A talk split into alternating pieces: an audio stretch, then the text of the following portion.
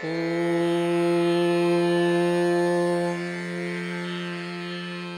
c'est le tout. Donc il y a arborescence. Om est divisé en A, U, U. Première division, mais tu vois bien, là on parle. J'articule des sons extrêmement complexes. En français. Alors je me suis longtemps demandé ce qu'était le français par rapport au sanskrit. Si le sanskrit est la langue parfaite, moi le français le serait un peu moins. Non, pas forcément. Parce que lorsque je rêve en français, lorsque je parle en français, je crée tout à fait bien des mondes.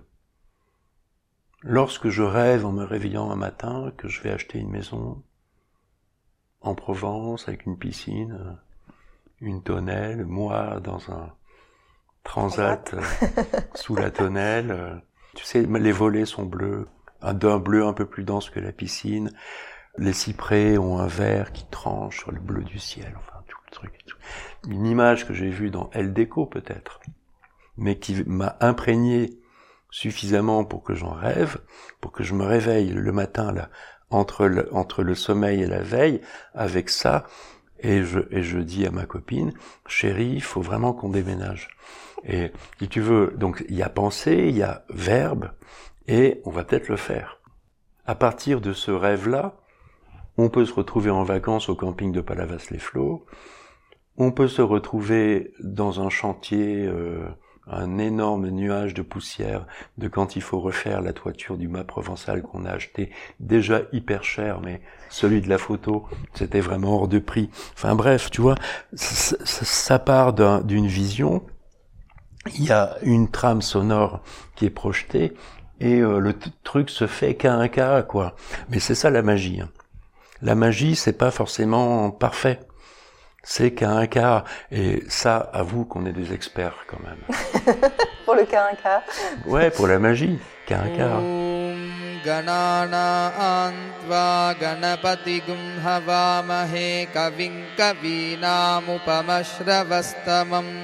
La Mandukya Upanishad est la plus récente des Upanishads anciennes. Elle est aussi la plus succincte, avec ses douze versets. Elle clôt 1500 ans d'enseignement védique et en serait la quintessence. Une image de la condition humaine y est donnée comme l'oscillation entre deux états, veille et rêve. Et un troisième état, purement connaissant, inaccessible à l'intellect. Et un quatrième, dont rien ne saurait être dit. Le mystère apparaît. Absolue parole. Brahman. La Mandukya Upanishad a été en son temps, juste avant le début de notre ère, l'ultime enseignement, l'ultime Veda, le Veda Anta. Une page de l'histoire se tournait, et le sous-continent indien passait lentement de l'Antiquité à l'époque médiévale. Les royaumes s'agrandissaient, la parole s'y adaptait, et le verbe yog devenait important pour deux mille ans peut-être plus.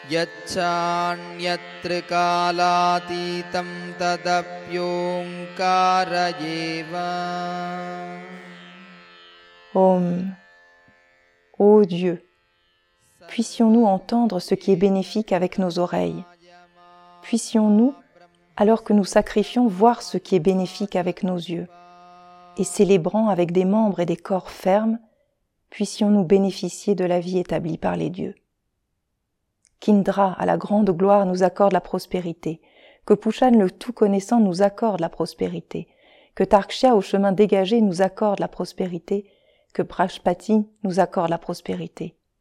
Om. Shanti. Shanti. Shanti. Ce tout est la syllabe Om. En voici l'explication.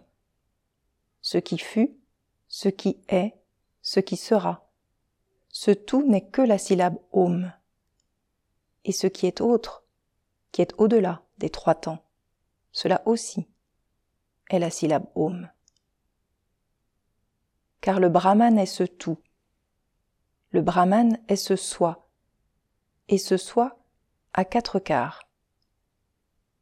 L'état de veille, connaissant ce qui est extérieur, ayant sept membres, dix-neuf bouches, faisant l'expérience du grossier, et Vaishvanara, l'universel, le premier quart. L'état de rêve, connaissant ce qui est intérieur, ayant sept membres, dix-neuf bouches, faisant l'expérience du subtil, est Taijasa, le lumineux, deuxième quart. Lorsque endormi, on ne désire aucun désir, on ne voit aucun rêve, c'est le sommeil profond. L'état de sommeil profond est un. Il est un seul bloc de connaissance, car, fait de félicité, il fait l'expérience de la félicité. Il est la bouche de la conscience. Il est le connaissant. Troisième quart. C'est lui, le Seigneur de tout, lui le connaisseur de tout, lui le Maître intérieur. Il est la matrice de tout, car l'origine est la fin des êtres. Ni connaissant ce qui est intérieur, ni connaissant ce qui est extérieur, ni connaissant l'un et l'autre ensemble, ni bloc de connaissance, ni connaissant ni non connaissant, ni visible, ni lié à l'action, insaisissable, indéfinissable, impensable, innommable, essence de la connaissance du soi unique, ce en quoi le monde se résorbe, tout de paix, bienveillant, non duel. On le considère comme le quatrième. C'est lui, le soi qu'il faut discerner. Ce même soi, quant à la syllabe, est le son om. Quant à ses mesures, les mesures sont quarts, et quarts sont les mesures. Le son a, le son ou, le son m. L'état de veille, l'universel, Vaishvanara, est le son A, la première mesure en raison de l'obtention et de la primauté. Il obtient en vérité tous les désirs, il devient le premier, celui qui sait ainsi. L'état de rêve, le lumineux, Taijasa, est le son ou, la deuxième mesure en raison de son élévation et de son ambivalence. Il élève en vérité une continuité de connaissance. Il devient égal celui qui sait ainsi. Il n'y a pas d'ignorant du brahman dans sa famille. L'état de sommeil profond, le connaissant, prajna, est le son m, la troisième mesure en raison de sa construction et de sa résorption. Il construit en vérité ce tout, et en devient la résorption celui qui sait ainsi. Le quatrième est sans mesure. Non lié à l'acte, il est ce en quoi le monde se résorbe. Il est bienveillant, non duel. Ainsi, ce soi est le son Om. Il entre par le soi dans le soi, celui qui sait ainsi. La Mandukya Upanishad, traduite en français par Aliette de Grâce.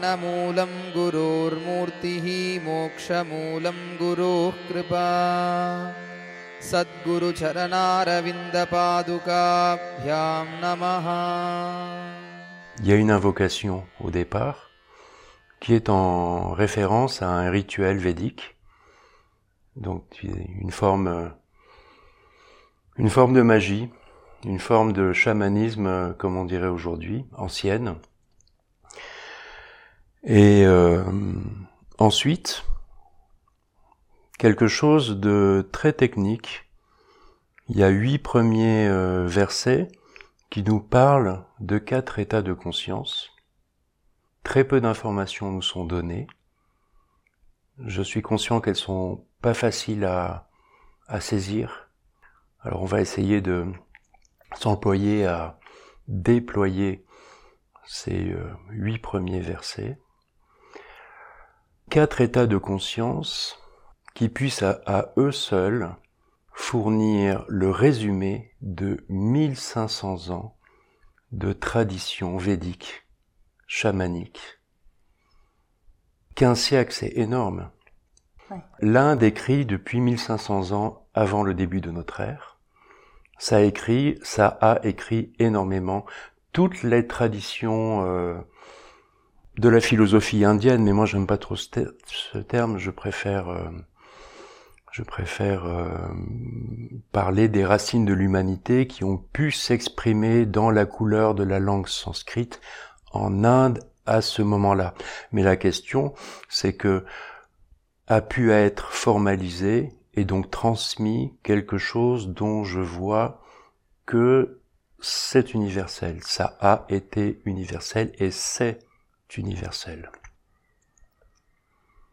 Donc voilà, 1500 ans de déploiement euh, de la parole écrite comme résumé, comme forme condensée euh, de mode de vie, d'actes, de chamanisme entre guillemets, de rituel, c'est-à-dire que est condensé dans l'écrit sous forme d'aide-mémoire pendant ces 15 siècles, avant tout une tradition pratico-pratique qui consiste à transmettre le génie des anciens aux générations futures et d'en transmettre euh, les rouages précis qui n'ont de sens pour qu'un rituel soit effectif, qui n'ont de sens qu'une très profonde relation au réel.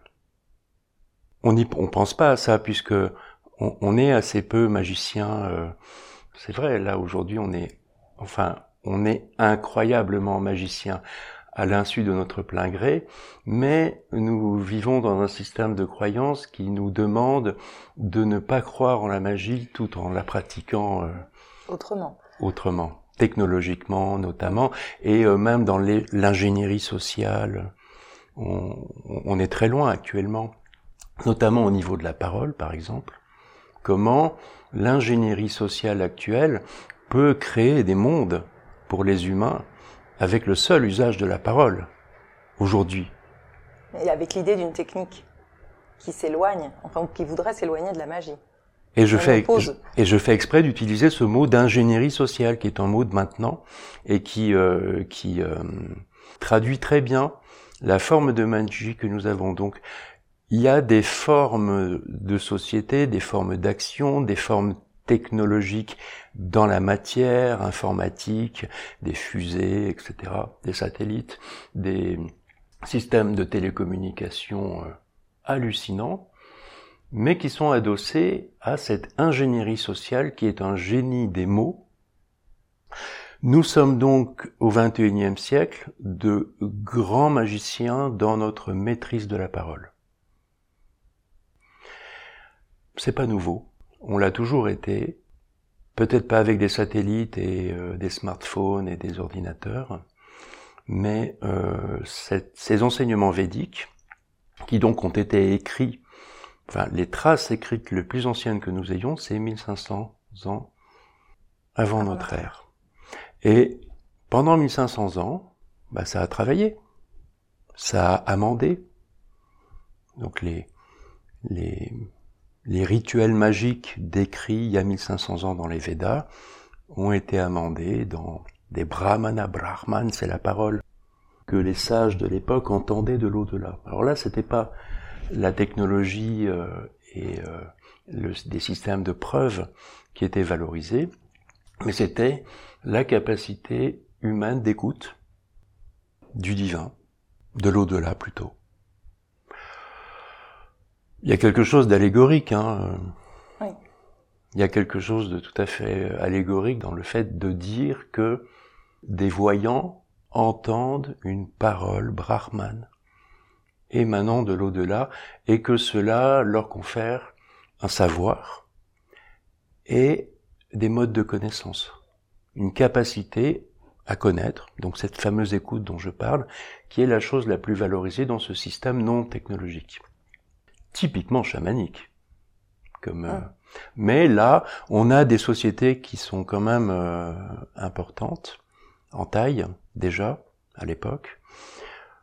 Euh, donc ça écrit et donc ça pense à transmettre pour faire monde, pour faire société et d'une certaine façon déjà oui pour faire religion. Bien que les enseignements de yoga soient tellement spécialisés dans ce désir de voir que ça ne fait pas vraiment religion. C'est un enseignement qui euh, concerne et qui touche ceux qui désirent voir, soit parce que c'est leur fonction dans ces sociétés de taille moyenne, des, petits royaumes. Ou soit parce qu'il y a un désir personnel, quelque chose qui pousse, et qui fait que même quelqu'un qui n'était pas destiné par sa naissance à connaître peut tout à fait euh, avoir le désir de connaître. Donc il y a une transmission, voilà. Nous étudions ça. Alors ça s'est déployé dans des brahmanas, c'est-à-dire des, des enseignements, je dis pas texte, je, je dis toujours enseignement à la place de texte. Ce sont des enseignements, le texte c'est l'aide-mémoire, c'est l'antisèche, toujours. Les brahmanas, la question c'est d'éveiller cette euh, intuition de l'écoute par tous les moyens de parole. Et les aranyaka, aranya c'est la forêt, cette capacité d'écoute se cultive dans la retraite. C'est tout à fait universel. C'est absolument pas spécifique à l'Inde antique, pas du tout. Le christianisme, alors ça, on n'a pas conscience que le christianisme a peut-être été ça, ce que nous abordons aujourd'hui. Il est devenu autre chose euh, dans le haut Moyen Âge et la Renaissance, alors on a peut-être retenu que ce qu'il est devenu. Mais les ermitages, et qu'est-ce que c'est que cette histoire de pèleriner, donc de traverser le pays et parfois les continents en marchant et en mendiant, extraordinaire façon de d'apprendre à connaître le monde, et donc à le toucher et donc à être connaissant, et euh, son antithèse, la retraite, l'ermitage, qui consiste à se couper du groupe hum-, humain pour en perdre les caractéristiques euh, préoccupantes, euh, de façon toujours à permettre l'écoute. Alors c'est ce tout qui est mentionné au début de la première... Euh, Peut-être bien. En relisant tout à l'heure, je me, suis exactement demandé ce que c'était que ce tout. Je ne sais pas. Sur un plan cosmique, peut-être qu'ils sont en train de parler de l'univers. Sur le plan de la transmission, peut-être qu'ils sont en train de parler de cette, euh, de ce monde. De 1500 ans et plus de euh, désir. J'ai failli dire connaissance. Mais en fait, connaissance, dessous, il y a désir de connaître. Et désir tout court. Oui, qu'un désir de connaissance est un désir orienté. Et qu'il y a ce travail à faire au départ d'orientation de son désir pour arriver à la connaissance. En tant qu'humain, mes désirs sont multiples. La question de cette euh, voie de yoga de connaissance, c'est de rassembler mes désirs épars et de les poser en un seul lieu, en un seul désir, de connaître euh, le monde.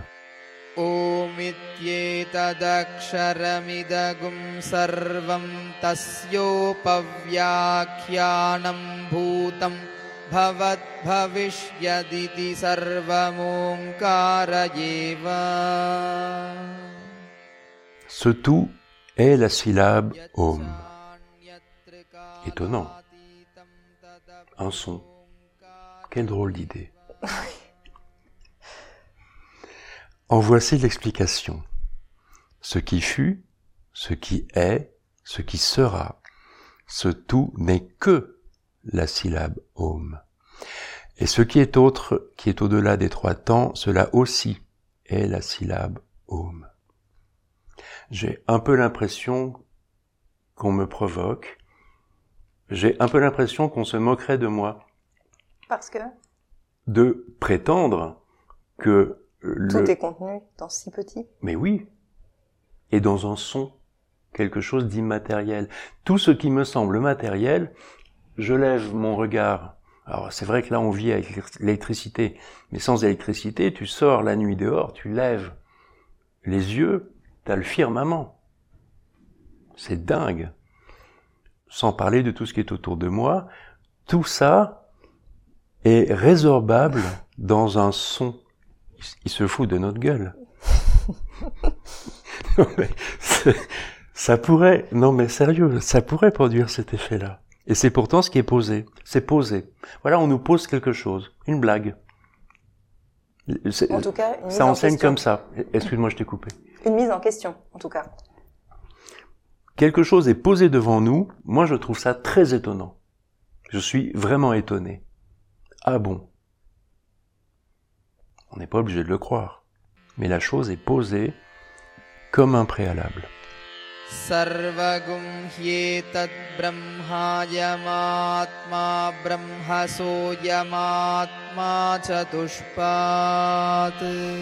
Car, il y a un car.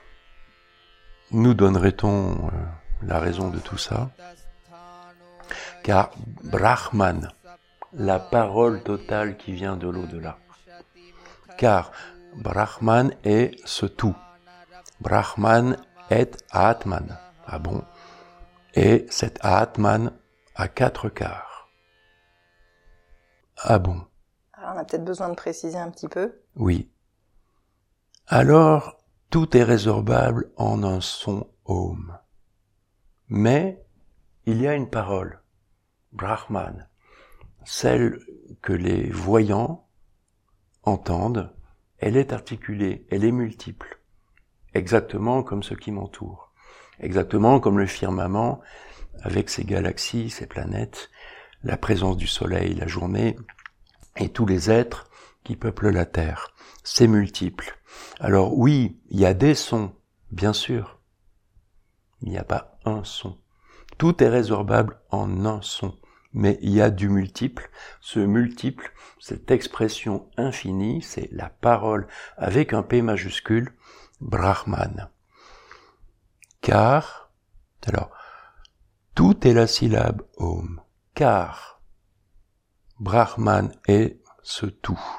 Brahman est cet Atman. Et cet Atman a quatre quarts. Ce que le sanskrit appelle Atman, c'est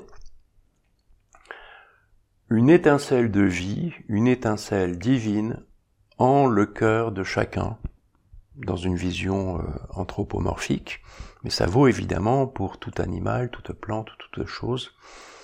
Il y a cette part de vie qui est nommée Atman.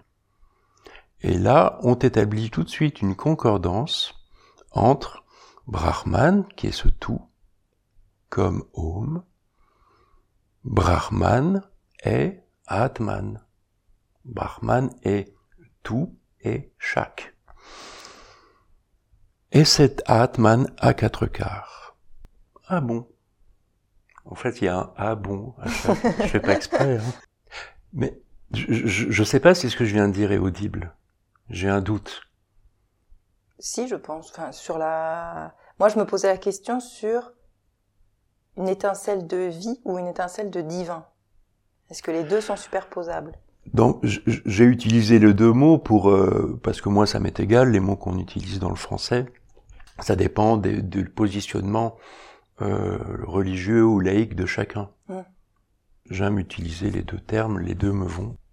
Je n'ai pas dit Dieu, d'ailleurs j'ai dit divin, pour tenter de toucher à quelque chose d'universel et au véritable sens de Dieu. Je préfère dire divin dans le français pour ne, pour ne pas ramener à un personnage, oui, un personnage à barbe blanche dans le, dans le ciel, évidemment. Bon voilà, j'utilise les, les mots que je peux, quoi je suis en relation avec quelque chose de clair. La question de maintenant, c'est est-ce que ce que je raconte est audible? Je crois. On, se laisse, on se laisse simplement porter par euh, le canevas, l'aide-mémoire. C'est un simple déploiement d'un aide-mémoire qui a été préparé pour nous euh, il y a 2000, euh, 2200 ans à peu près. c'est vrai que les quatre quarts là sont surprenants. À chaque fois, mais bien sûr. Il... On est dans quelque chose de très. On nous amène quelque part.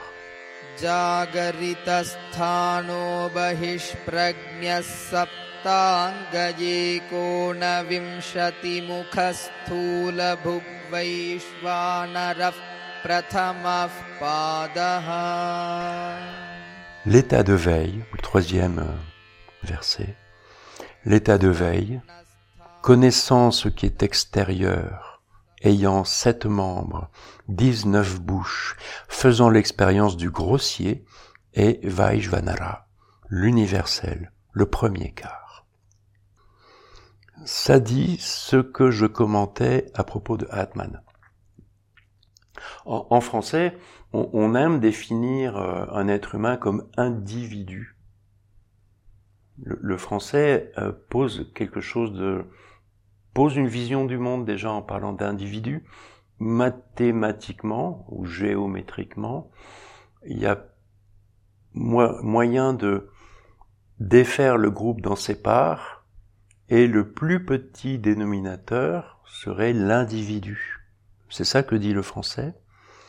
Et donc le français nous parle d'un groupe humain et de sa partie, de son individu, de son citoyen, quoi. Hein, c'est l'unité. de base qui n'est pas divisible davantage. Le plus petit dénominateur. L'individu. Là, l'enseignement a choisi dans le deuxième euh, verset de nous parler de Atman. C'est un autre concept, mais c'est ça que ça veut dire. Mais ça nous parle directement au cœur. Ça ne parle pas du groupe social et de sa division. Ça parle de ce qui est commun à tout, à tous et à tout, à Atman. L'étincelle divine en notre cœur. C'est un choix, c'est un choix pédagogique. Il y a un choix pédagogique de présenter le monde selon ses mots. C'est pas facile de le faire en français.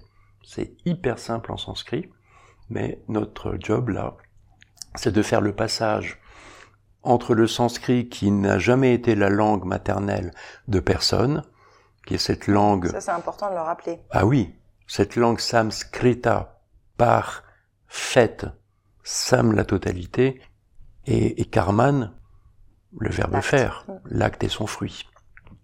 Samskrita, exactement comme en français, par fait, perfection.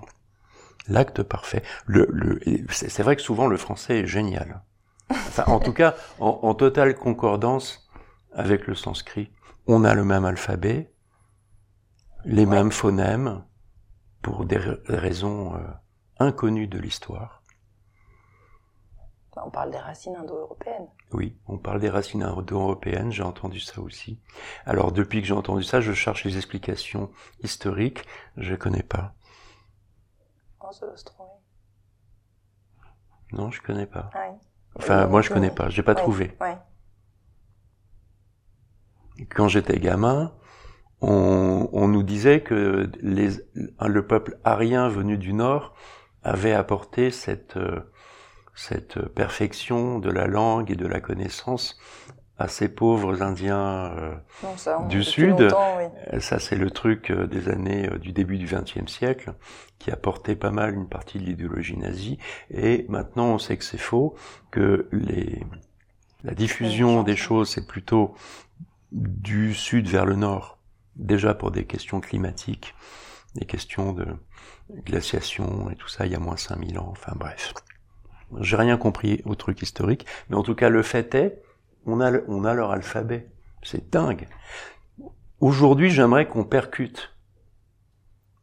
C'est simple le travail qu'on a à faire aujourd'hui, c'est de percuter que c'est énorme ces enseignements euh, de yoga. Rétablir des liens, c'est-à-dire se rendre compte que la pensée, puisque la langue c'est la pensée, est issue d'un même euh, d'une même source. C'est dingue. Je relis le troisième euh, verset. L'état de veille, connaissant ce qui est extérieur, ayant sept membres, dix-neuf bouches, faisant l'expérience du grossier, et Vaishvanara, l'universel, le premier quart. Ce Vaishvanara, c'est Atman dans mon cœur, qui fait que autour de cette étincelle de vie se construit forcément quelque chose, puisqu'il y y a moi, ce fameux individu du français. Là, il est décrit comme ça. L'état de du grossier, préciser peut-être que le grossier. Le grossier, c'est la matière. Voilà. L'état de veille connaissant ce qui est extérieur, ayant sept membres, dix-neuf bouches, faisant l'expérience du grossier, de la matière, et l'universel, le premier quart. En fait, c'est très simple ce qu'il dit, c'est ce que je répète en boucle depuis tout à l'heure. Ce qui nous turlupine et qui est amusant, ce sont ces sept membres et ces dix-neuf bouches. Et là, si tu veux, dans ce troisième verset, est, est amené la vision de l'être humain des Samka Karika, un enseignement qui n'existe pas encore. à l'époque où a été écrit Ouais, la Manduka. La Manduka a été écrit euh, peut-être euh, entre 200 et 400 ans avant les Samkhya Karika, mais ce fond, cette vision de l'être humain est euh, ancienne et fait partie, par exemple, de la Brihad Aranyaka Upanishad. J'ai oublié de dire tout à l'heure que ces Upanishads, il y a les Védas qui sont très anciens, les Brahmanas qui nous parlent de cette histoire de comment percevoir la parole, et les, les brahmanas, les aranyaka, la forêt, la retraite, le pèlerinage, yoga en fait. Mm. Comment fait-on? Donc ces deux piliers avancent vers nous et à un moment, on a l'idée de poser des enseignements à côté, des précisions ou pas, c'est ce qui est posé à côté d'eux. Comme euh, alors comme un enseignement qui est posé à côté d'un tronc d'arbre, là là il y a des racines au-delà des Védas, les racines plongent dans le temps. Au-delà, plus loin, ça plonge dans le temps et au moment des Védas, ça émerge quelque chose. Euh, c'est ça qui est dit. Émerge un écrit, mais cet écrit n'est que la représentation de quelque chose de plus ancien, et ça commence comme ça, les Védas. Ça commence par dire, on vous colle quatre livres des formules magiques, des hymnes et des mélodies du rituel, un quatrième livre qui explique comment se servir de tout ça, mais c'est le savoir de nos anciens. Nous n'avons pas le quart du dixième de leur, de leur capacité de connaissance. Voilà ce qui peut être dit aujourd'hui de l'intelligence de nos anciens. Vous voyez, et, et le, le truc se répète constamment. Il y a des cycles. Et on continue à répéter ça. Donc aujourd'hui, on continue à répéter ah mais oui, en Inde en tout cas, c'est pas du tout postmoderne ce que je raconte, c'est pré-moderne, c'est avant. Mais euh, euh, au XVe siècle, on plantait des forêts de chênes pour en faire des mâts de bateaux en France quand même. C'est pas loin. C'est-à-dire que la conscience du temps, c'est très relatif. Alors voilà, il y a des Upanishads, j'ai oublié de préciser tout à l'heure, donc ces Upanishads, ce sont des enseignements qui sont rajoutés, posés à côté d'eux, mais ou, pas, c'est aussi le geste de l'élève qui s'assoit pour écouter un enseignement. Les Upanishads, ce sont des rajouts, et cette Mandukya Upanishad, c'est la dernière, la plus récente, qui clôt tout le corpus dans douze versets c'est pas possible. 12 versets pour synthétiser 1500 ans de tradition, c'est une blague. Et ça commence en disant Ah, mais tout est résorbable dans Home. Oui, c'était peut-être le chaînon manquant. C'est dingue. Donc ils, vont, ils font très fort. Ils nous posent la plus petite Upanishad. Les autres ont des corpus importants. Une Upanishad, c'est euh, je sais pas, une trentaine de pages d'un livre normalement, avec des personnages qui s'expriment, il y a une certaine mise en mise en forme, il y a la mise en scène de personnages qui se questionnent, un maître, un élève, il y a une narration. Là, rien du tout. Et ce rien du tout annonce ce qui sera au début de notre ère, donc 200, 300, 400 ans plus tard, la Mandukya Upanishad, ce qui seront les enseignements du yoga, Yoga Sutra, Samkhya Karika, en tête, qui seront des, des littératures du même ordre, extrêmement synthétiques, méga résorbées, l'ultime aide-mémoire. Il y a un de ces ultimes aides-mémoire s'appelle Vedanta, le Vedanta, toujours dans, ce même, dans cette même ordre d'idées, l'ultime Veda. Et c'est pour ça que je veux qu'on commence cet enseignement par cette Mandukya Upanishad. L'état de veille, connaissant ce qui est extérieur, ayant sept membres, dix-neuf bouches, faisant l'expérience du grossier, et Vaishvanara, l'universel, le premier quart. Les sept membres, ce sont les, sept membres de l'humain. L'humain a une correspondance absolue. C'est-à-dire que le corps humain a une correspondance cosmique et divine absolue. Et cet être cosmique, à l'image de l'être humain, a sept membres. Sa tête, c'est le ciel. Son œil, c'est le soleil. Son souffle, c'est l'air. Son tronc, c'est l'espace. Ses reins, c'est l'eau. Ses pieds, c'est la terre. C'est ça, c'est en relation à cela que l'état de veille, connaissant ce qui est extérieur, ayant sept membres. C'est bizarre ce qui est dit. Oui. L'état de veille, comme absolu, comme état, état euh, théorique, c'est pas le bon terme.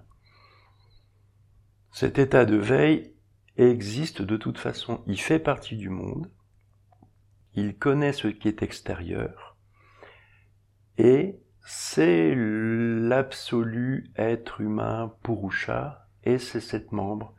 C'est-à-dire que l'état de veille est le monde. L'état de veille est la tête de Purusha, le ciel, l'œil de Purusha, le soleil, le souffle de Purusha, l'air, le tronc de Purusha, l'espace, les reins de Purusha, l'eau, les pieds de Purusha, la terre. Il y a vraiment quelque chose qui était très puissamment exposé et très longuement exposé dans les Védas, qui là est résorbé en une affirmation. L'état de veille est connaissant ce qui est extérieur, c'est-à-dire ce qui est le monde entier, c'est-à-dire ce qui est intérieur aussi, puisque c'est l'être absolu. Et les 19 bouches? Et les 19 bouches, ce sont les 19 façons qu'un être humain comme toi et moi avons d'être en relation au monde. Les 19 bouches, ce sont cinq organes d'action, cinq organes d'essence, cinq souffles des énergies, des souffles qui soutiennent les cinq organes d'action, ça fait 15. Plus l'organe mental, plus le moi, plus l'intelligence en mon cœur, à l'intérieur de laquelle siège cette étincelle de vie en rapport à Atman. Et la dernière, c'est Chitta, c'est-à-dire ce qui émane de Chit, c'est l'étincelle de vie en elle-même, à l'intérieur d'Atman. il y a un système de poupées russes, d'emboîtement, de kocha, d'enveloppement. Au cœur de mon cœur, donc je répète, je ne veux perdre personne des, de ceux qui nous écoutent. Je, là, je déploie ce qui est en train de nous être dit, donc je le euh, euh, répète. À l'intérieur du cœur d'un humain, il y a une étincelle de vie, chit. Cela permet à Atman une conscience finalement. Cela permet une intelligence, la bouddhi. Le verbe boud, c'est se réveiller d'ailleurs. Très étrange. J'ai choisi le verbe se réveiller du sommeil par bouddhi, intelligence. Autour, il y a moi, les mémoires de moi, le fruit de mes actes, le fruit des actes de mes ancêtres, le fruit des actes de ceux à quoi ont été en relation mes ancêtres, c'est-à-dire une trame de mémoire qui est, pour ainsi dire, la trame de mémoire de l'humanité entière et peut-être bien du monde entier. C'est ça que les enseignements de yoga appellent moi une infinie trame de mémoire dont certaines sont proches parce que ce sont les fruits de mes actes. Certains sont un peu moins proches des choses de mes ancêtres, certains un peu moins proches des conséquences de trucs de guerre, de révolution, de l'histoire de chasse aux dinosaures et, et cueillette euh, préhistorique.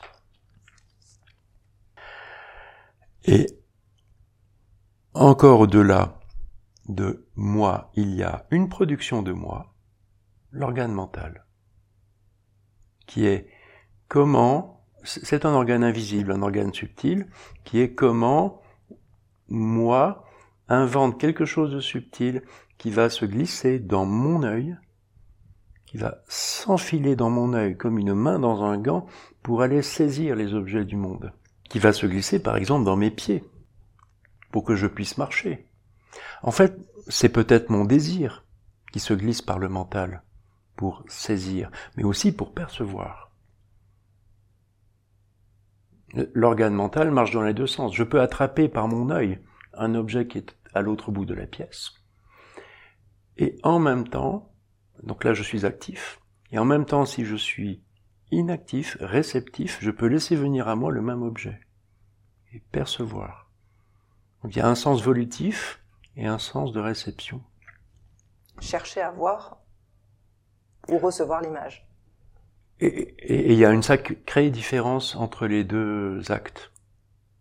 Qui est vraiment là, ce que, ce que, ce que tu viens de dire, c'est euh, toute la, toute l'articulation euh, des pratiques de yoga. Favoriser l'écoute euh, plutôt que la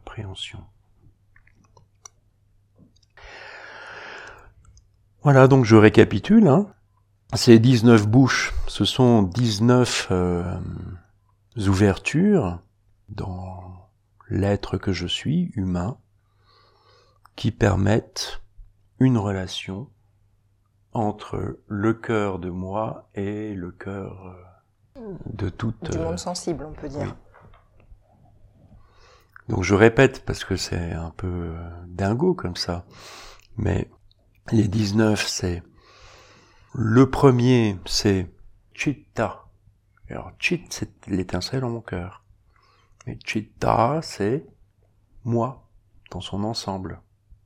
C'est le porteur de chit, chitta. C'est le, le cela chit. Moi, quoi. Moi dans son ensemble. Premier des 19. Donc chit en mon cœur. Autour, alors on sait qu'il y a Atman, mais ce n'est pas reformulé. Autour Bouddhi, l'intelligence. Autour les mémoires de moi, moi. Autour le mental qui permet la relation. Et il y, a, il y aurait une quinzaine d'ouvertures, en fait. Cinq souffles qui permettent de soutenir cinq organes d'action qui sont la parole. En premier lieu. l'appréhension, le fait d'attraper. Mhm. Tout ça, ce sont des possibilités du mental, en fait. La locomotion, le fait de se déplacer. L'excrétion, le fait d'être un lieu de passage qui me fait. La, digestion, par exemple. Il y a de la nourriture qui rentre par ma bouche, qui me nourrit, et il y a une excrétion qui permet au cycle de se poursuivre et de recommencer. On l'a déjà dans la respiration. Oui, on l'a déjà dans la respiration. Exactement. Donc c'est une fonction, une des cinq fonctions très importantes. Et la reproduction, la sexualité, entre guillemets, euh, que ce soit la nôtre ou celle d'une fleur, enfin d'une plante. Les cinq organes d'action, les cinq organes d'essence, ben on les connaît, hein. la vue, l'ouïe, l'odorat, le goût et le toucher. Et les cinq souffles, ils ont chacun un nom en sanskrit que, que je vous épargne, mais chacun de ces souffles est le soutien interne qui permet à la parole d'exister, à la préhension d'exister, à la locomotion d'exister, à l'excrétion d'exister et à la reproduction d'exister. Donc chaque souffle est assigné à une euh, fonction bien précise. Oui, et le souffle le plus connu, prana, est celui de la parole. Ça, c'est important de le rappeler. Oui. La parole, va du bas vers le haut, c'est l'expiration. Je parle. Ça va du bas vers le haut, c'est l'expire. Ah ouais. Ce qui tend à renverser aussi l'importance qu'on accorde, nous, dans les dés de respiration, c'est en général l'inspire qui est valorisé. Si on demande, l'expire est souvent plus courte et souvent considérée comme un, appendice de la respiration et d'y replacer la, la, parole avec l'importance qu'on y voit là dans ces sutras, mmh. dans ces versets, ça redonne à l'expiration toute sa dimension euh, symbolique et... Et réelle. Et de capacité à nous relier au monde. Mais oui. Et à créer. Là où dans l'expire, on voit la mort, nous. Absolument. Et les pratiques de yoga basiques, pratiques corporelles de yoga, mettent étrangement, c'est étrange pour les gens au début, mettre énormément l'accent, valorise la capacité expiratoire. Il y a même des exercices où euh, on lève la poitrine et on, exerce notre capacité expiratoire à s'en faire pétiller le dessous du crâne. Donc voilà, ces 19 bouches. Tout ça pour ça. Qui est quand même présenté comme l'universel. On est passé de ce tout à ce tout à l'universel, donc on reste toujours dans cette idée d'une totalité qui pour autant n'est qu'un quart. Oui, et Vaishvanara l'universel, c'est le commun à tous, c'est l'individu du sanskrit, Vaishvanara.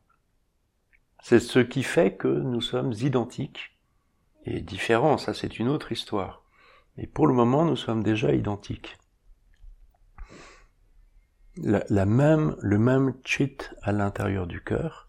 Par contre, nous sommes différents tous les deux parce que nous sommes des points de conjonction des mémoires sonores, des mémoires du monde. Nous sommes des points de conjonction différents, puisque nos structures diffèrent quelque peu du fait déjà de notre généalogie.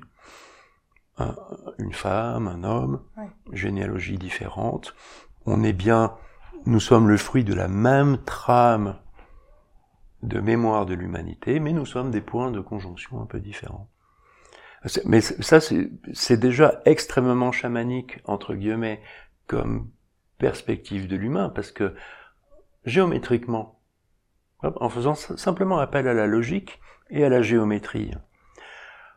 En retournant ton regard à l'intérieur, dans ton cœur, tu ressors par le ventre, le lieu des mémoires là, tu as accès à tout, tu ressors dans ce que tu connais déjà, tu circules, et tu te retrouves en train de chasser le dinosaure. Il y a juste eu, l'organe mental s'est retourné vers l'intérieur, et ressort dans la trame des mémoires de l'humanité. Alors on appelle ça rêvasser ou rêver. On dit oh non mais je rêvasse. À quoi tu penses? À rien. ça n'a aucune importance. Quand la personne dit à quoi tu penses, l'autre a déjà oublié. Oui, ça nous sort immédiatement. L'autre a déjà oublié ou, ou elle se sent coupable, un peu parfois peut-être, et donc répond à, rien. C'est impossible. Pas une seule, pas une seule seconde, un être humain ne pense à rien. L'état de veille, connaissant ce qui est extérieur, ayant sept membres, dix-neuf bouches, faisant l'expérience du grossier, c'est-à-dire de la matière, et Vaishvanara, l'universel, le premier cas. J'espère que c'est clair. स्वप्नस्थानोऽन्तः प्रज्ञः सप्ताङ्गयेकोनविंशतिमुखः प्रविविक्तभुक्तैजसो द्वितीयः पादः L'état de rêve, quatrième verset. L'état de rêve, connaissant ce qui est intérieur, ayant sept membres, dix-neuf bouches, faisant l'expérience du subtil, et le lumineux, deuxième quart. J'ai déjà tout dit. À part que là, il y a quelque chose qui est donc hors de l'universel, On passe à un Pourquoi autre plan. hors de? Oui, c'est c'est C'est un c'est un autre autre plan. C'est le plan de l'invisible. Il y a une dualité qui est po- posée là. Il y a le plan de la matière, du grossier, et le plan du subtil, de ce qu'on ne peut pas toucher ou voir. Avec une correspondance terme à terme. Une correspondance totale, puisque tout ce qui est est soutenu par du son, du subtil, de l'invisible. L'invisible porte le visible. Ce qui est nommé invisible dans, dans cette... euh, alors, avec la préoccupation, ne jamais perdre de vue que nous sommes chez les chamans. Il est absolu, et ils ont les idées, ils ont de la suite dans les idées. Parce qu'ils ont besoin, ils ont besoin de rituels qui marchent. C'est, c'est pas du charlatanisme. Ils ont besoin de rituels qui marchent. Donc ils, ils perdent pas leur fil, hein. Le fil, c'est quel est cet invisible qui soutient le visible de façon à ce que m'adressant à l'invisible, je puisse avoir un pouvoir, obtenir un pouvoir sur le visible. Donc, permettre un rituel euh, qui fonctionne. L'idée générale reste là, même si nous ne sommes pas des magiciens professionnels, ce qui reste à prouver. Moi, je pense que nous sommes des magiciens professionnels comme ceux qui font de l'ingénierie sociale aujourd'hui euh, le font parfaitement bien et sont de grands magiciens, trop ignorés. Nous devrions nous intéresser euh, aux porteurs de parole Brahman d'aujourd'hui.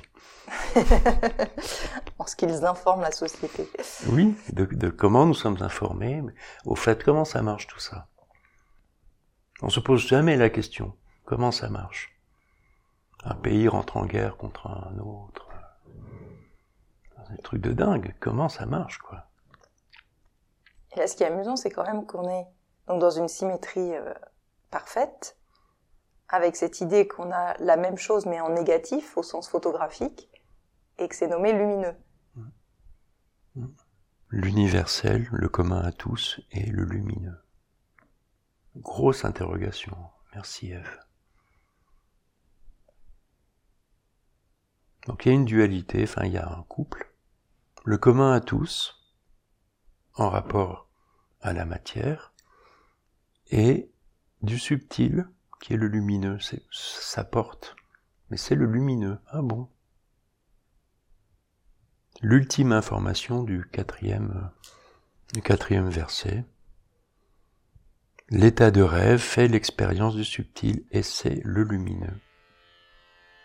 Ah bon यत्र सुप्तो न कञ्चन कामं कामयते न कञ्चन स्वप्नं पश्यति तत्सुषुप्तम्।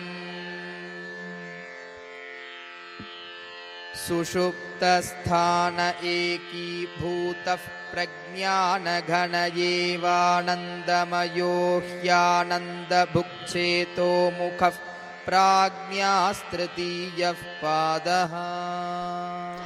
Lorsqu'endormi on ne désire aucun désir, on ne voit aucun rêve, c'est le sommeil profond. L'état de sommeil profond est un. Il est un seul bloc de connaissance, car fait de joie, il fait l'expérience de la joie. Il est la bouche de la connaissance, de la conscience. Il est le connaissant, prajna, troisième quart. La science avec les électroencéphalogrammes a montré euh, l'existence du sommeil paradoxal. À l'intérieur du sommeil, il y a un sommeil paradoxal, c'est de ça dont il est question. C'est-à-dire, un- là, il n'y a pas de rêve. Il y a quoi en fait? Lorsqu'endormi, on ne désire aucun désir, on ne voit aucun rêve, c'est le sommeil profond. C'est ça? Vous avez repéré le truc? L'état de sommeil profond est un, l'unité. Il est un seul bloc de connaissance. Tout est connaissable en un seul bloc. Ok. Sachant qu'on avait précis, enfin, on avait pris soin de nous préciser avant qu'il y avait l'extérieur et l'intérieur. Ouais. On a bien l'idée qu'il y a, une fois qu'on a intérieur-extérieur, on a tout. Et bien là, c'est ni l'un ni l'autre. Voilà. Il y a un dépassement de cette euh, opposition. Mm. Il y a des blocs de connaissances. Ah bon, c'est drôle d'idée.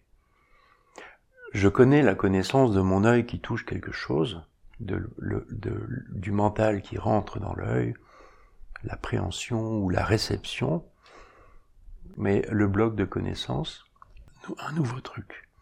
Et ça va même à l'inverse de la pensée euh, occidentale, où au contraire on part du bloc et on va décomposer en microstructures pour comprendre comment c'est fait. Et là on a l'idée d'une connaissance qui est immédiate. Et total. Et, co- ouais. Est-ce que vous voyez de quoi ça parle dans votre expérience? Il y a la pensée discursive, il y a, il y a comment, euh, en tant qu'écolier, je vais produire une analyse d'un énoncé, d'un problème ou d'une dissertation. Il y a un phénomène de concentration du mental, de l'attention en un espace. Je fournis un effort analytique. Donc je décortique, Voilà. donc je crée des morceaux. Oui. Et donc ça c'est très important. C'est phénoménalement important, mais ce n'est jamais à ce moment-là qu'il y a le vraiment le la vision. C'est lorsque je me décolle et que je me redresse, la colonne vertébrale se redresse, les épaules s'ouvrent, la poitrine s'élève un peu. Il y a une inspiration particulière et dans ce redressement, c'est vertébral aussi, dans ce redressement du corps apparaît ce qui n'apparaissait pas quand j'étais penché en avant, le dos courbé, les épaules, la ceinture scapulaire fermée, penché en avant sur ma feuille. Dans, cette posture d'analyse qui est indispensable, se produit un phénomène et dans l'ouverture et le redressement, un autre phénomène et paf, ça voit. C'est instantané. Le bloc de connaissances, c'est ça. C'est instantané. Ah, mais il va falloir écrire la dissertation ou la résolution du problème. Mais l'instant, euh, bloc de connaissances. Et donc là, là, il nous, il nous parle, mais, tu fais, ah ouais, mais moi j'ai jamais pensé à ça. Lorsqu'endormi, on ne désire aucun désir, on ne voit aucun rêve, c'est le sommeil profond. Ok. L'état de sommeil profond est un, il est un seul bloc de connaissance, car fait de joie, il fait l'expérience de la joie, il est la bouche de la conscience, il est le connaissant, le connaissant, prajna, troisième quart. Il y a un connaissant, le voyant peut-être, le voyant qui entend certainement. Ce bloc des connaissances, nous le connaissons, nous avons tous été euh, à l'école républicaine, nous avons tous rédigé des dissertations et résolu des problèmes de, de maths, mais à l'école primaire, quoi. Je parle, je parle pas de maths sup, maths spé ou Hmm. hippocagne, non. On a fait l'expérience de tout ça. Et à chaque fois que je vois, qu'on dit tu vois, ouais, non, non, non, ouais, tu vois, la question c'est ça, c'est ce bloc de connaissances.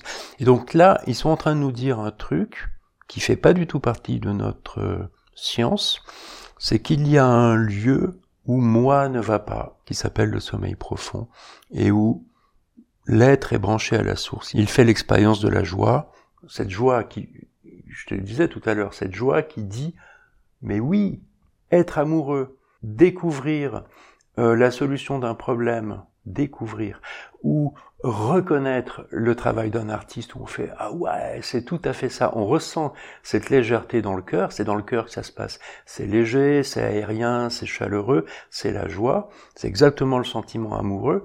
Et à chaque fois qu'on voit on ressent la joie parce que pour un humain être en relation c'est tellement bon. C'est c'est le c'est c'est les moments d'extase ce qu'on appelle l'extase c'est ça aussi Sauf qu'il y aurait- un imaginaire de l'e- de l'extase ou absolu. Mais en, en gros, cette joie, c'est vraiment un truc physique, physique de l'humain qui voit. Oui, tout comme il n'y a qu'un désir, il n'y a qu'une joie. Mais oui. C'est la joie de la reconnaissance. Et d'une certaine façon, quand je suis en joie, je suis pas à la source. Parce que moi, l'humain, euh, apparemment, euh, peut pas aller à la source, j'ai pas l'expérience de ça, mais j'ai l'expérience d'être avec, de reconnaître, d'être en relation. C'est trop bon. Je, je, je- c'est des instants d'unité. Pourquoi tu dis que l'être humain ne peut pas être à la source? Oui, ce qui est décrit là dans le dans le cinquième, euh, euh, j'allais dire sutra, dans le cinquième verset. Bon, moi, je j'en ai pas fait l'expérience de ça. Endormi, on ne désire aucun désir, on ne voit aucun rêve, c'est le sommeil profond. Un seul bloc de connaissances, j'en ai une idée instantanée, un aperçu. Car fait de joie, oui, je connais. Il fait l'expérience de la joie, oui, oui, oui. Il est la bouche de la conscience, il est le connaissant, oui, ça me parle. Mais c'est pas mon état normal. Ce sont les instants de clairvoyance et de relation qui me mettent cette joie au cœur. Ce sont des instants que je connais. Par contre, l'état dont il parle, non, je connais pas. Mais apparemment, si on enlève moi de l'histoire, l'être retourne se brancher à la source. C'est ce qu'ils disent. Je veux bien les croire. L'info qui vaut de l'or pour moi, c'est que dès que je touche la joie, c'est la relation. Et dès que je touche la relation, c'est la joie. Ça, c'est une, une info qui vaut de l'or. On devrait imprimer des t-shirts avec. non, mais vraiment. एष सर्वेश्वर एष सर्वज्ञ एषोऽन्तर्याम् येष योनिः सर्वस्य प्रभवाप्ययौ हि भूतानाम् C'est lui le Seigneur de tout. Ah bon Lui le connaisseur de tout, lui le maître intérieur, il est la matrice de tout, car l'origine est la fin des êtres. Alors ça c'est étonnant, origine et fin, alors que justement le premier verset nous mettait hors début et fin. Et au passage, on est passé par l'humain. Oui. L'état de veille, l'état de rêve, c'est t- toi et moi. C'est notre quotidien. Le sommeil profond, bah pas vraiment, mais quand même. La joie, la connaissance, la reconnaissance, oui. Donc on est passé vraiment du, du, du tout, du cosmos à l'individu. Et on ressort dans le divin. C'est lui le Seigneur de tout, lui le connaisseur de tout, lui le maître intérieur, il est la matrice de tout, car l'origine est la fin des êtres. Alors quand Donc- même, cette idée de sommeil profond qui amène au bloc de connaissance Et à la joie. et à la joie, c'est surprenant par rapport à cette idée d'éveil qui est visée. Eh Ben, on n'en a pas parlé. Alors, euh, restons comme la Mandukya nous oriente. Justement. Justement, je fais exprès. Je botte pas en touche. je- je Ouais, promets. ouais. Il, ne, il ne nous parle pas de ça. Pour le moment. Non mais le fait d'appeler ça sommeil profond. Oui, parce qu'il y a le sommeil nidra. Voilà. Mais C'est autre chose. Dans le sommeil, je rêve. Dans le sommeil, moi est absent de du rapport à la matière. Et donc à l'action? À toi de voir si on peut, si- s'il y a une possibilité d'agir dans le monde en dormant. Pour moi, oui. Mais c'est la suite. On y vient, on y vient. C'est là que nous emmène. Et c'est en ça que cette Upanishad est génial et envisage complètement la démarche de yoga. On a presque fini. Donc ce, sommeil profond là, qui est joie, qui est connaissance, mais par instant pour nous, enfin dans notre réalité d'humain, euh, soi-disant en veille, en veille là, ou en sommeil, c'est pareil finalement, on a accès, euh, que ce soit en rêve ou éveillé, réveillé, pardon. Oui, bloc de connaissance, joie, conscience, prajna, ça m'est pas tout à fait inconnu, mais par contre, cet état permanent de sommeil profond, cet état permanent de connaissance et de joie permanente à la source, et en plus sans conscience, non, ça je connais pas.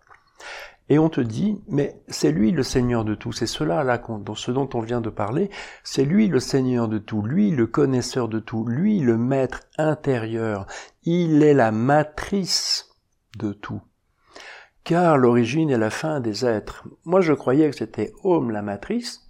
Oui, Om c'est la matrice. Parce que Om se défait dans tous les sons. Om se défait dans tous les sons. La résorption de tous les sons, les sons portent la matière. Il y a d'abord un phénomène vibratoire, sonore, et la matière vient comme s'agglomérer sur la trame sonore, comme notre corps vient s'agglomérer sur la trame de nos mémoires, qui sont des sons. Ces mémoires dont on parlait tout à l'heure, là, les mémoires du monde, ce sont, c'est de l'information sonore dans le film, là, dans lequel on est. C'est de l'information sonore. Donc, mon corps de matière est posé sur la trame des mémoires. Et d'ailleurs, j'ai l'apparence physique de ce que je suis en termes de mémoire. Et d'ailleurs, quand il arrive quelque chose à quelqu'un, tu sais le lire. Tu regardes la personne, tu écoutes la personne, mm. et tu, tu vois, tu fais, oh là, là, il s'est passé, la personne que tu n'as jamais vue, il s'est passé ici, ça, ça, ça, ça, parce qu'on est capable de lire. Évidemment, on est fait du même, on est fait de la même structure, on est beaucoup plus intelligent que ce qu'on croit a priori. C'est-à-dire que le fait de montrer du doigt ses capacités les euh, refont émerger sous nos yeux, à notre écoute, et on se dit, ben, ben ouais, en fait.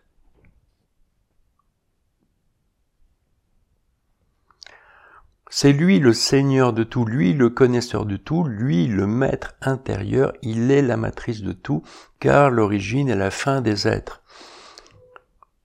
Le connaissant ce qui connaît, ce qui en mon cœur connaît.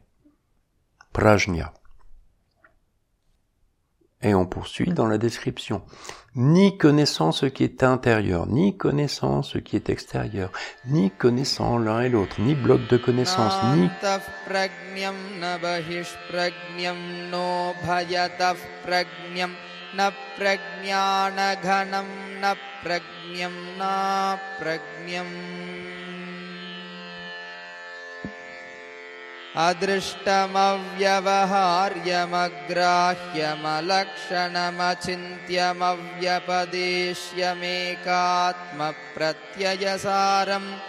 प्रपञ्चोपशमं शान्तं शिवमद्वैतं चतुर्थं मन्यन्ते स आत्मा स विज्ञेयः Ni connaissant ce qui est intérieur, ni connaissant ce qui est extérieur, ni connaissant l'un et l'autre, ni bloc de connaissance, ni connaissant, ni non connaissant, ni visible, ni lié à l'action, insaisissable, indéfinissable, impensable, innommable, essence de la connaissance, de l'unique Atman, ce en quoi le monde se résorbe, tout de paix, bienveillant, non duel, on le considère comme le quatrième. C'est lui, Atman, qu'il faut discerner. Voilà le mode d'emploi pour connaître aussi bien que l'être connaît en l'absence de moi dans le sommeil profond. Impossibilité humaine, mais connaissance humaine de ce que je sais voir, je sais reconnaître et qui m'est indiqué par la joie, de comment je peux être en relation et qui m'est indiqué par la joie. Alors les, on, se limite à, ça, nous pour le pour le moment. Alors le huitième euh, verset. verset est transitoire vers la suite les quatre derniers.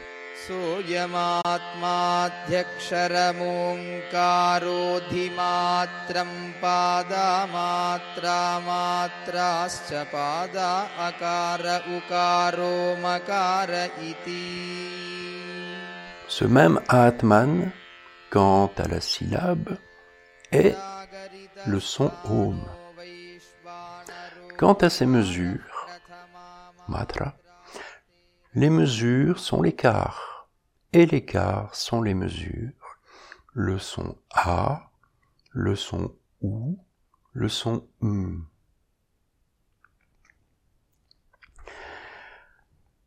Et on s'arrête là?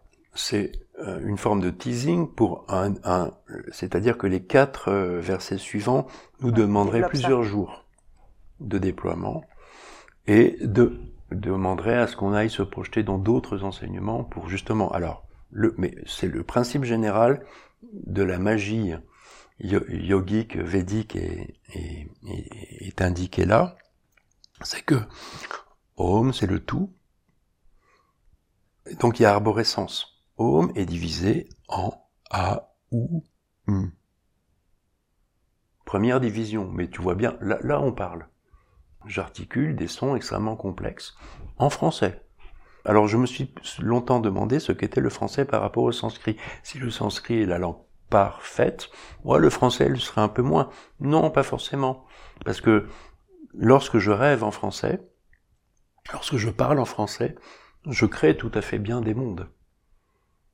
Lorsque je rêve en me réveillant un matin que je vais acheter une maison en Provence avec une piscine, une tonnelle, moi dans un transat sous la tonnelle, c'est bleu, tu sais, les volets sont bleus comme d'un bleu un peu plus dense que la piscine.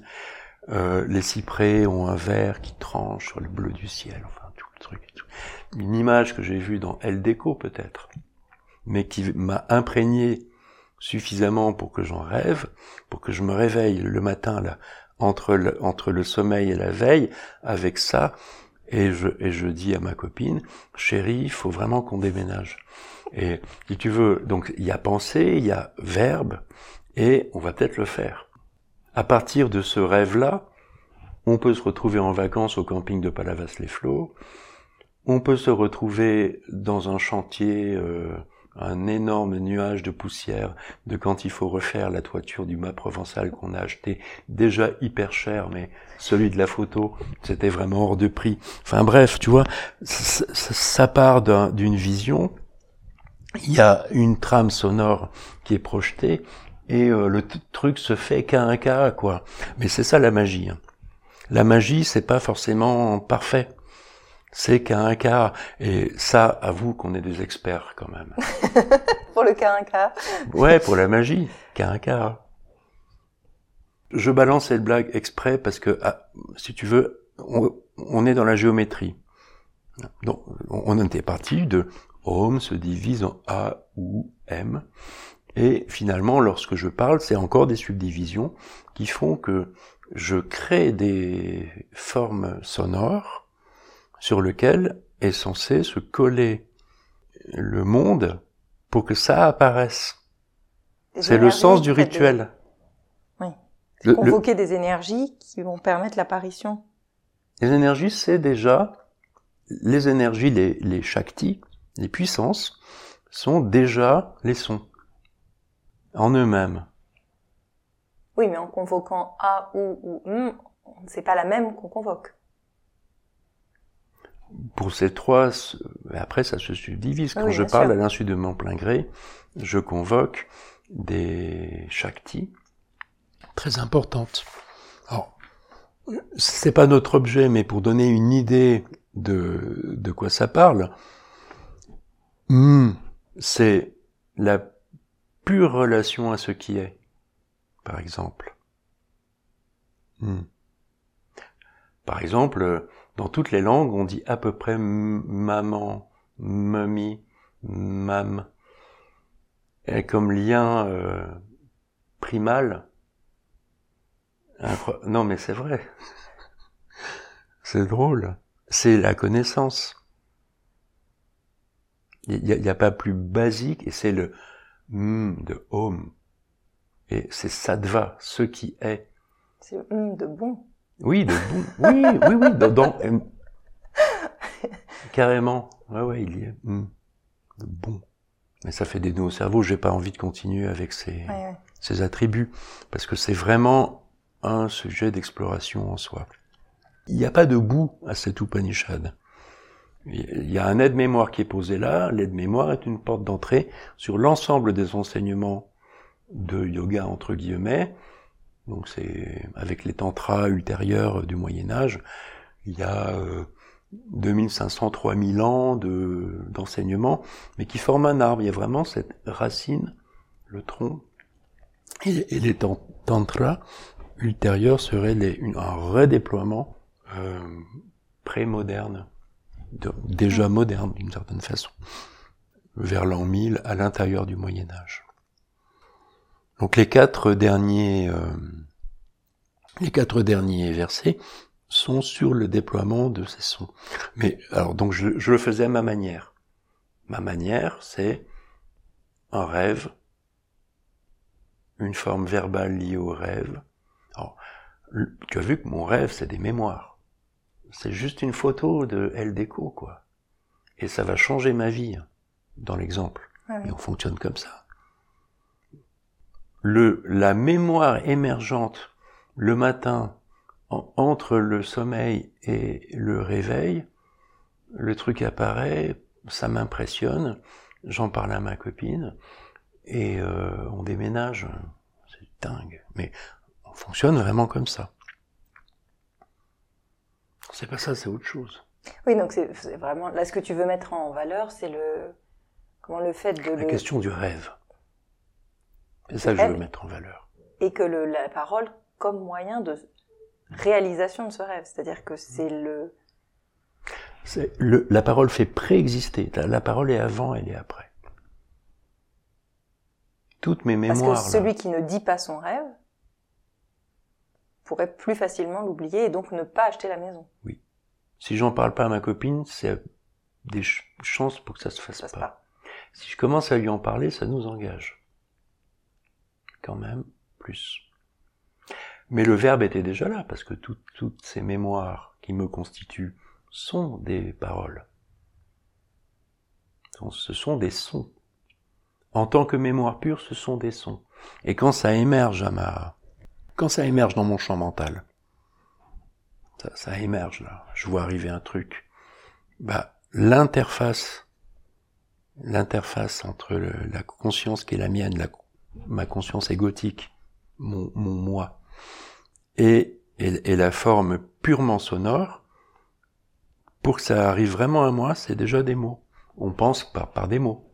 Dès qu'il y a une pensée, enfin une pensée, euh, pas une pensée dans le sens philosophique du terme, une pensée, je pense à un truc, c'est des mots déjà. Donc là, je récapitule notre histoire parce que c'est maintenant que ça commence l'enseignement. Là, là, on a, on a étalé le. Mais après, c'est court. Je En fait, l'enseignement, c'est mon histoire de ma provençale. Il est là, l'enseignement. Il n'est pas dans le l'aide-mémoire. L'aide-mémoire, c'est pour faire émerger à notre euh, vue une structure qui est la nôtre. L'enseignement fait ça. Tu propose une structure et tu fais ah ouais, ah ouais, ah ouais, ah ouais, ah ouais. Ou t'es pas d'accord, j'en sais rien. Moi, je suis d'accord. Je fais ah oui, et ben après tout de suite il y a conséquence, conséquence, conséquence. C'est de la géométrie. Donc si j'ai bien entendu, chez moi ça donne mon exemple de ma provençale où c'est grave quoi. Mais comme ça on fait des guerres, on construit des fusées, enfin c'est un truc de dingue. Tout est comme ça si tu veux. Tout fonctionne comme ça. C'est et c'est pour ça que cette Upanishad est tellement importante. Alors je, je relis, on a fini. Hein Ô, ô Dieu, puissions-nous entendre ce qui est bénéfique avec nos oreilles. Puissions-nous, alors que nous sacrifions, acte sacré, hein, voir ce qui est bénéfique avec nos yeux. Et célébrant avec des membres et des corps fermes, puissions-nous bénéficier de la vie établie par les dieux. Qu'Indra, à la grande gloire, nous accorde la prospérité, que Pushan, le tout connaissant nous accorde la prospérité, que Tarkshya Garuda, au chemin dégagé, nous accorde la prospérité, la prospérité à chaque fois, que Brihaspati nous accorde la prospérité, toujours Om Shanti Shanti Shanti. Ce tout est la syllabe Om. En voici l'explication. Ce qui fut, ce qui est, ce qui sera, ce tout n'est que la syllabe Om. Et ce qui est autre, qui est au-delà des trois temps, cela aussi est la syllabe Om. Car Brahman, la parole totale, est ce tout. Brahman est cet Atman, et cet Atman a quatre quarts. L'état de veille, connaissant ce qui est extérieur, ayant sept membres, dix-neuf bouches, faisant l'expérience du grossier, et Vaishvanara, l'universel, le premier quart. L'état de rêve, connaissant ce qui est intérieur, ayant sept membres, dix-neuf bouches, faisant l'expérience du subtil, et le lumineux, deuxième quart. Lorsqu'endormi, on ne désire aucun désir, on ne voit aucun rêve, c'est le sommeil profond. L'état de sommeil profond est un. Il est seul bloc de connaissance, car fait de joie, il fait l'expérience de la joie. Il est la bouche de la conscience. Il est le connaissant prajna. Troisième quart. C'est lui le Seigneur de tout, lui le connaisseur de tout, lui le maître intérieur, il est la matrice de tout, car l'origine est à la fin des êtres. Ni connaissant ce qui est intérieur, les ni, ni, ni, ni, ni, ni, ni, c'est lui, Atman, qu'il faut discerner. Bien. Le quatrième état est idéalisé, le troisième état est intouchable. En fait, on est dans une dualité. Il y a deux états. Il y a la veille, où je serais en rapport au monde, et le rêve où je serai en rapport à ce qui est sous-jacent au monde, le subtil, qui est lumineux. Dans le subtil, dans le rêve, je pense, et c'est d'ailleurs à ça qu'il se reconnaît, je pense, c'est-à-dire que je trame, comme dit si joliment le français, je trame, je suis une araignée qui tisse sa toile dans le rêve, alors que dans la veille, je suis en relation à ce qui est. Oui et non, puisque c'est bien la difficulté. Mais oui. Donc voilà, alors là l'enseignement commence vraiment. Quand est-ce que je rêve pas, finalement? Bon, quand je rêve endormi, je rêve, mais quand je suis réveillé, ben je rêve encore. Donc c'est quand qu'on rêve plus? C'est quoi la veille? C'est quand? C'est quand on est dans ces instants de joie. Je crois aussi. Voilà, alors euh, plus tard, ils ont réitéré euh, le schéma avec les d'autres enseignements, notamment les enseignements de yoga, pour refaire un tour de manège avec les mêmes euh, ingrédients, mais alors avec une pédagogie, waouh Et puis beaucoup plus développée. Ouais. Mais là, par contre, c'est pas développé, c'est tout l'inverse, c'est résorbé. C'est hyper bien fait pour nous faire toucher quelque chose de tellement existentiel et tellement vrai en plus en si peu de temps, en si peu de mots. C'est du génie, cet Upanishad. अमात्रश्चतुर्थो व्यवहार्यः प्रपञ्चोपशमः शिवोद्वैत एवमोङ्कार आत्मैव संविशत्यात्मनात्मानं य एवं वेद य एवं वेद